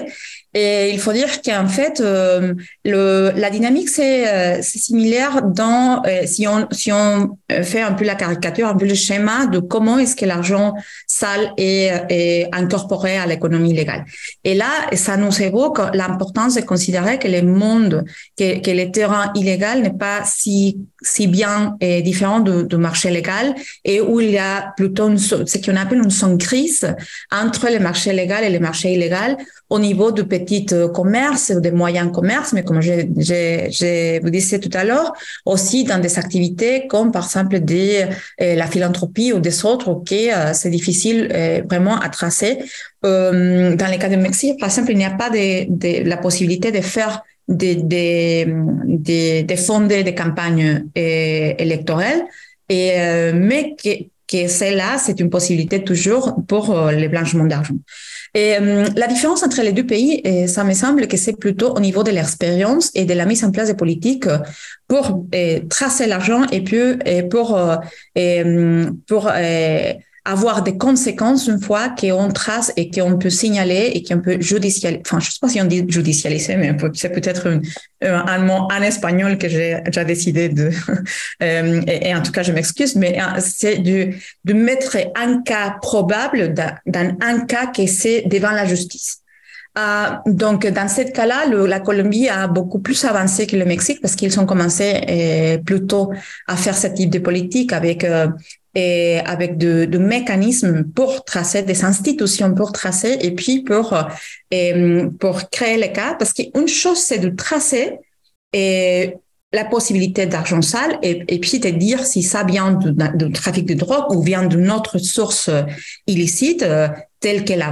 l'évasion d'impôts. Enfin, il y a, il y a, il y a beaucoup. Et donc, une fois qu'il y a la, l'idée, la, suspicion de qu'il y a un, argent sale, il faut après créer un cas judiciaire. Et ça, c'est pas du tout facile. Et pour vraiment créer les cas judiciaires et aller devant la justice pour démontrer que dans ce cas-là en particulier, on a un cas de blanchiment d'argent. Et, et puis, une fois qu'on a ça, avoir après une sentence de la, justice. Et euh, dans ce cas-là,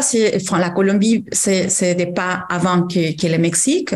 Et euh, sur les cas et même sur la, la restitution de cette, de cette, euh, de cet argent pour des autres projets, de ce qu'on appelle l'extinction des dominies. Et euh, au Mexique, c'est, c'est vraiment encore des politiques assez faibles. Ça, ça a commencé depuis les années 2008-2009 euh, mais avec l'administration de López, de, de López Obrador, ça s'est euh, aussi arrêté. Donc, il existe des institutions, mais ne sont pas des institutions où on peut voir la force budgétaire et euh, des présences de, de, de personnel et, qui,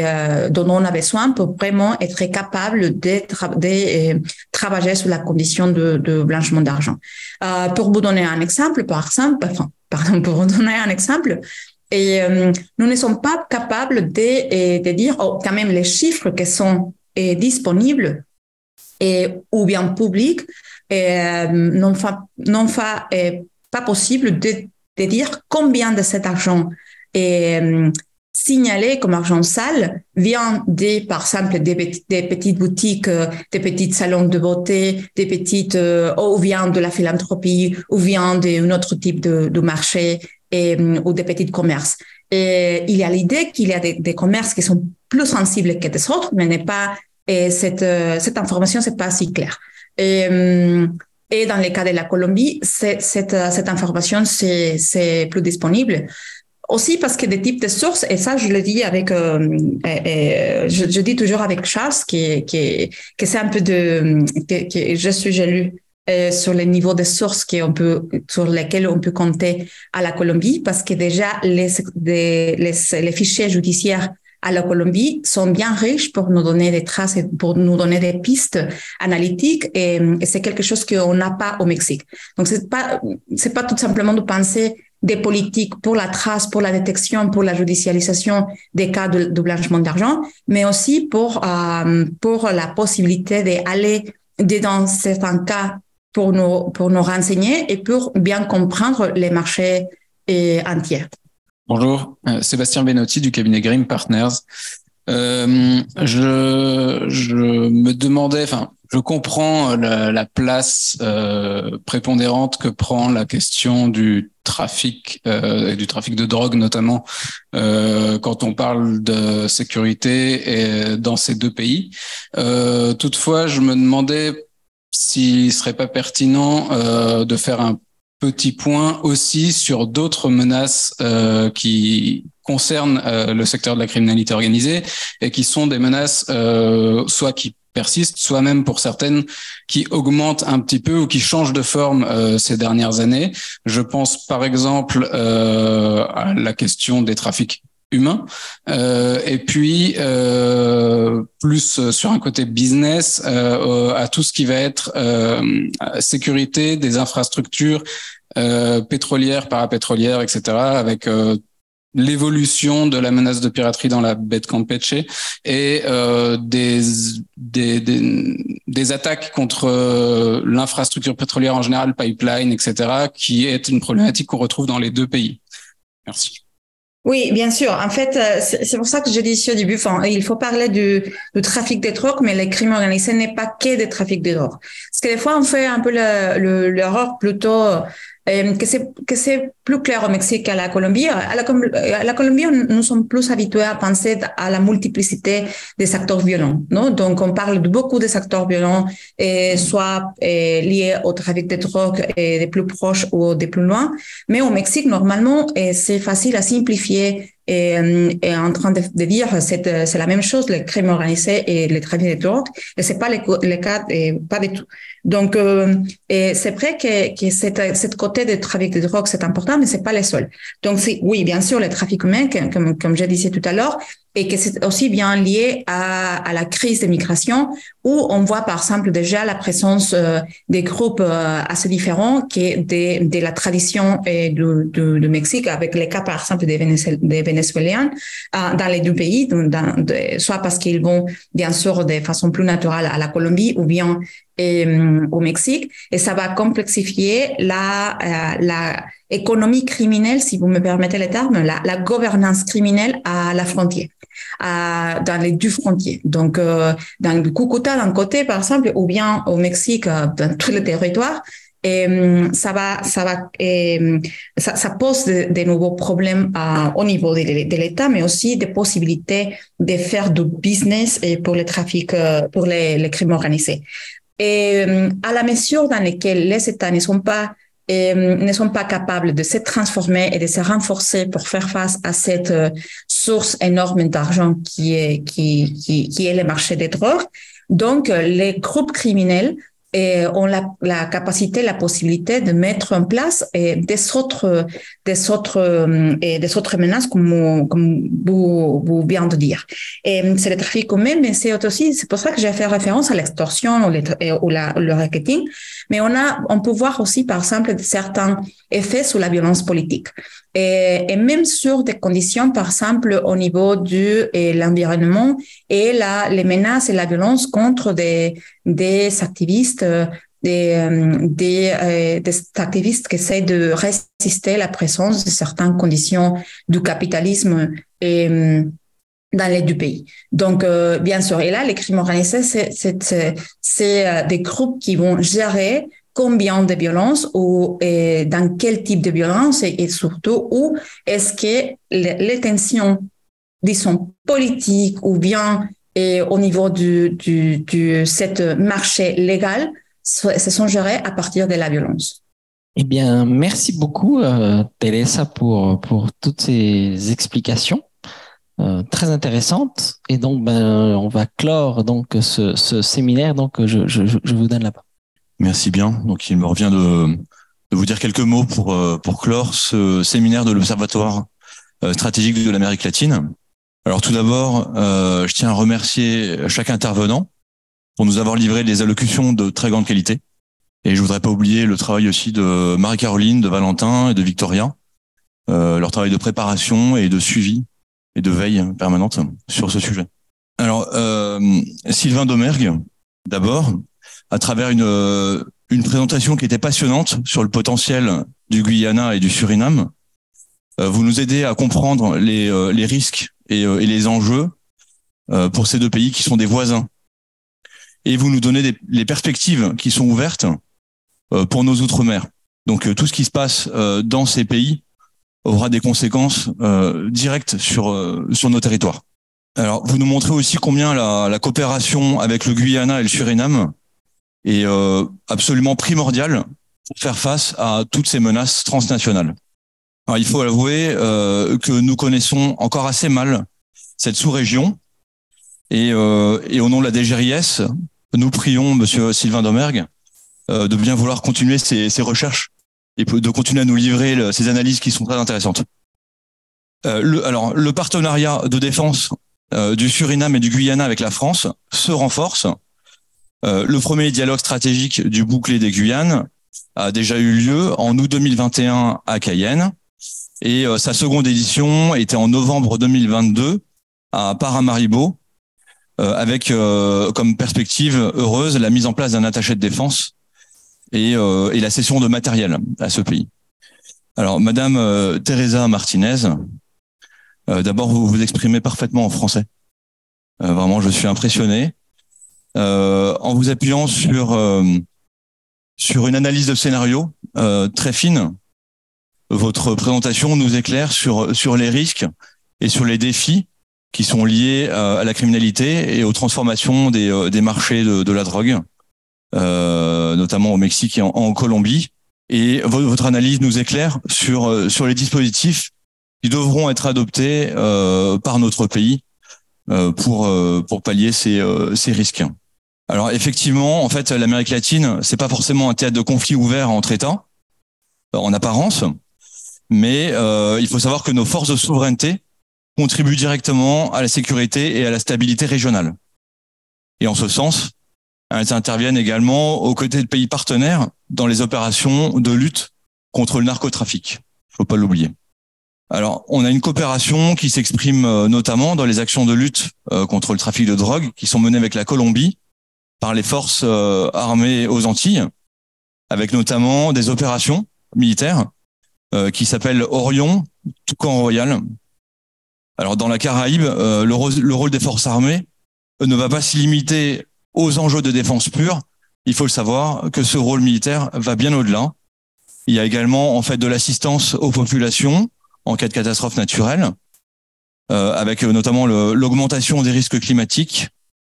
Également, il y a une veille des facteurs de déstabilisation et en particulier dans les crises internes euh, qui engendrent des flux migratoires importants. C'est le cas notamment avec des pays comme Haïti, comme le Venezuela euh, et en général avec l'Amérique centrale. Alors en effet, euh, ces enjeux qui ont été abordés dans les notes constituent des axes clés des dialogues stratégiques et des coopérations avec les pays partenaires d'Amérique latine. Donc plateau des Guyanes, Colombie, Chili, Pérou, Argentine et Mexique. Enfin, je remercie euh, alors les pilotes et puis euh, euh, Monsieur Gaspard Estrada et euh, Monsieur Olivier Daben, en particulier Monsieur Gaspard Estrada qui est, parmi nous. Euh, on doute pas que, que la qualité des notes soit toujours au rendez-vous et que la collaboration entre le série et la DGRIS perdure, on l'espère. Voilà. Et enfin, merci à, à toutes les personnes qui sont présentes et qui ont écouté, qui ont écouté ces allocutions. Voilà. Et je, donc ce, séminaire se clôt